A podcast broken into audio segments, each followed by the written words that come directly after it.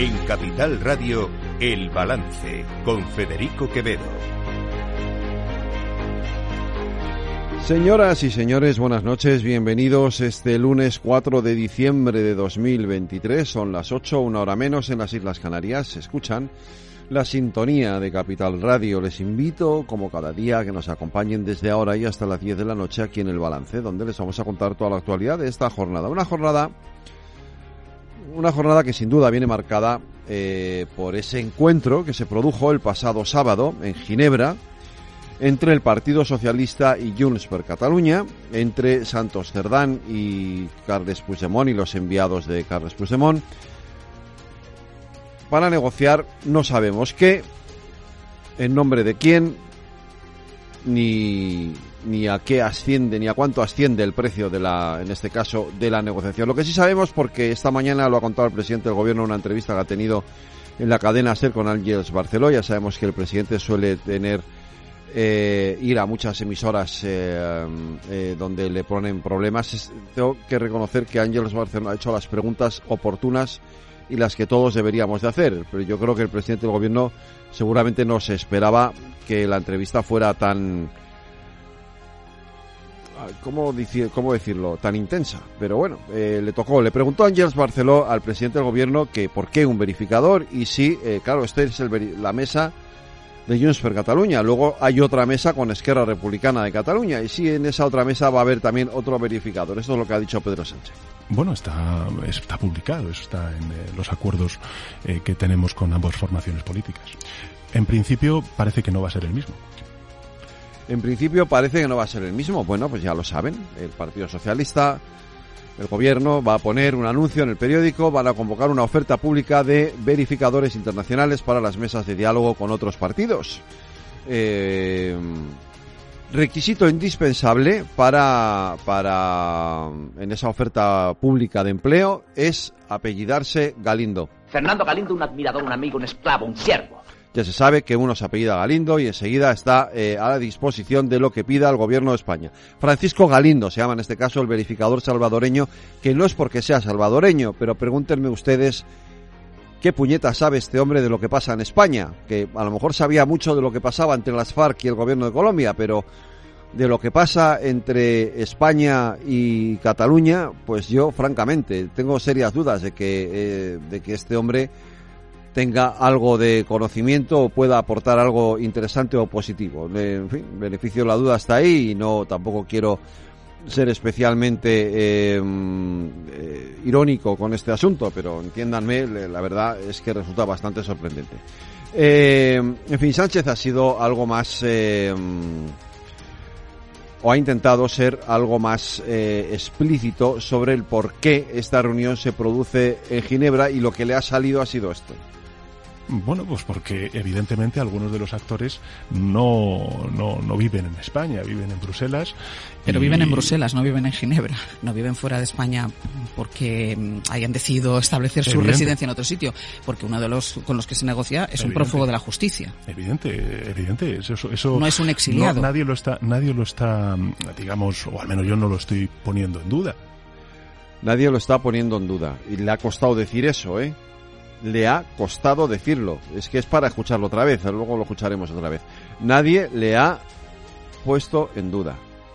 No, es que se reúnen en Ginebra porque se reúnen con un prófugo de la justicia. Y como se reúnen con un prófugo de la justicia, es que esto es así. Se reúnen en Ginebra en lugar de reunirse en España, que es donde tendrían que reunirse. Hombre, ya está bien, ¿no? Esto es una tomadura de pelo. Es una broma de mal gusto. Miren, Fíjense que yo, eh, con todo este tema, he intentado, eh, la medida de lo posible, pues, no sé, eh, interiorizar algún tipo de, de, razón o de, o de argumento que pudiera ser más o menos razonable para intentar explicar qué es lo que está pasando, pero es que no encuentro ninguno. El único argumento posible es el de lo estoy haciendo porque quiero ser presidente del gobierno, no es que no hay más.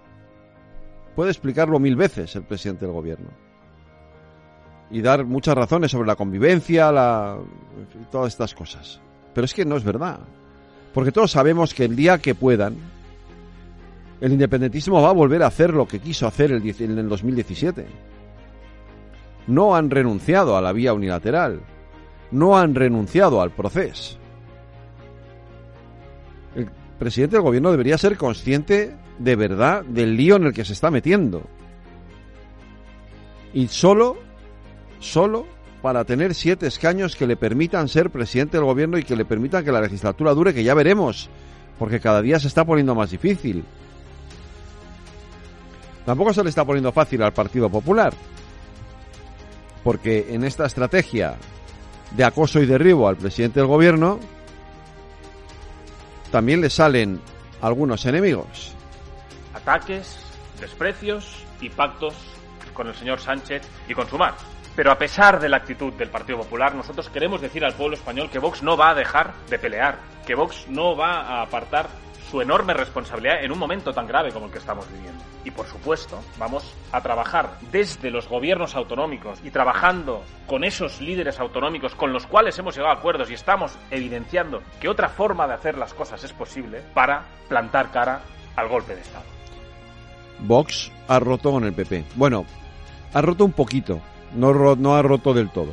O sea, podía haber roto del todo, pero no. Ha roto solo un poco. Es decir, ha roto con el PP a nivel nacional ha roto con Génova 13, pero no rompen las comunidades autónomas. No vaya a ser que nos quedemos sin el sillón y que nos quedemos sin las prebendas. Y como a esta gente le gusta cobrar por no trabajar, que es lo que hacen, en definitiva, ellos no trabajan y cobran, sino ahí tienen a Gallardo, que se pasa todo el día diciendo sandeces y, cobra una pasta por eso, ¿eh? Pues eh, ya saben, claro, no vamos a romper en las comunidades autónomas, vamos a romper solamente a nivel nacional. Rompemos un poquito pero no demasiado, no sea que se note y nos quedemos sin, lo, sin todo lo que tenemos. En fin, hoy se cumplen cinco años desde que tendría que haberse renovado el Consejo del Poder Judicial. Y han sido muchos quienes se han referido a este asunto, entre ellos el ministro Bolaños y la, vicepresidenta Yolanda Díaz. Comprendan en el Partido Popular que no puede mantenerse ni un día más esta situación de incumplimiento de la ley, de incumplimiento abierto de la ley de la Constitución por parte del PP, que cuatro años más en esta situación sería el colapso total de la justicia. Si el Partido Popular es un partido constitucional, como nos reitera, que cumpla con el mandato constitucional. Estamos conociendo un Partido Popular que no solamente se sitúa en las políticas de la destrucción, sino que no está respetando el mandato constitucional ni las instituciones, que vuelvo a insistir, son de la ciudadanía. Creo que el Partido Popular haría bien en, pactar ya de una maldita vez la reforma del Consejo General del Poder Judicial. Ellos eh, lo ante quieren primero reformar la ley y luego llevar a cabo la renovación, pero eso no es lo que dice la Constitución. Lo que dice la Constitución es que hay que afrontar la renovación sí o sí. Con reforma de la ley o sin reforma de la ley. Y eso es cumplir la Constitución.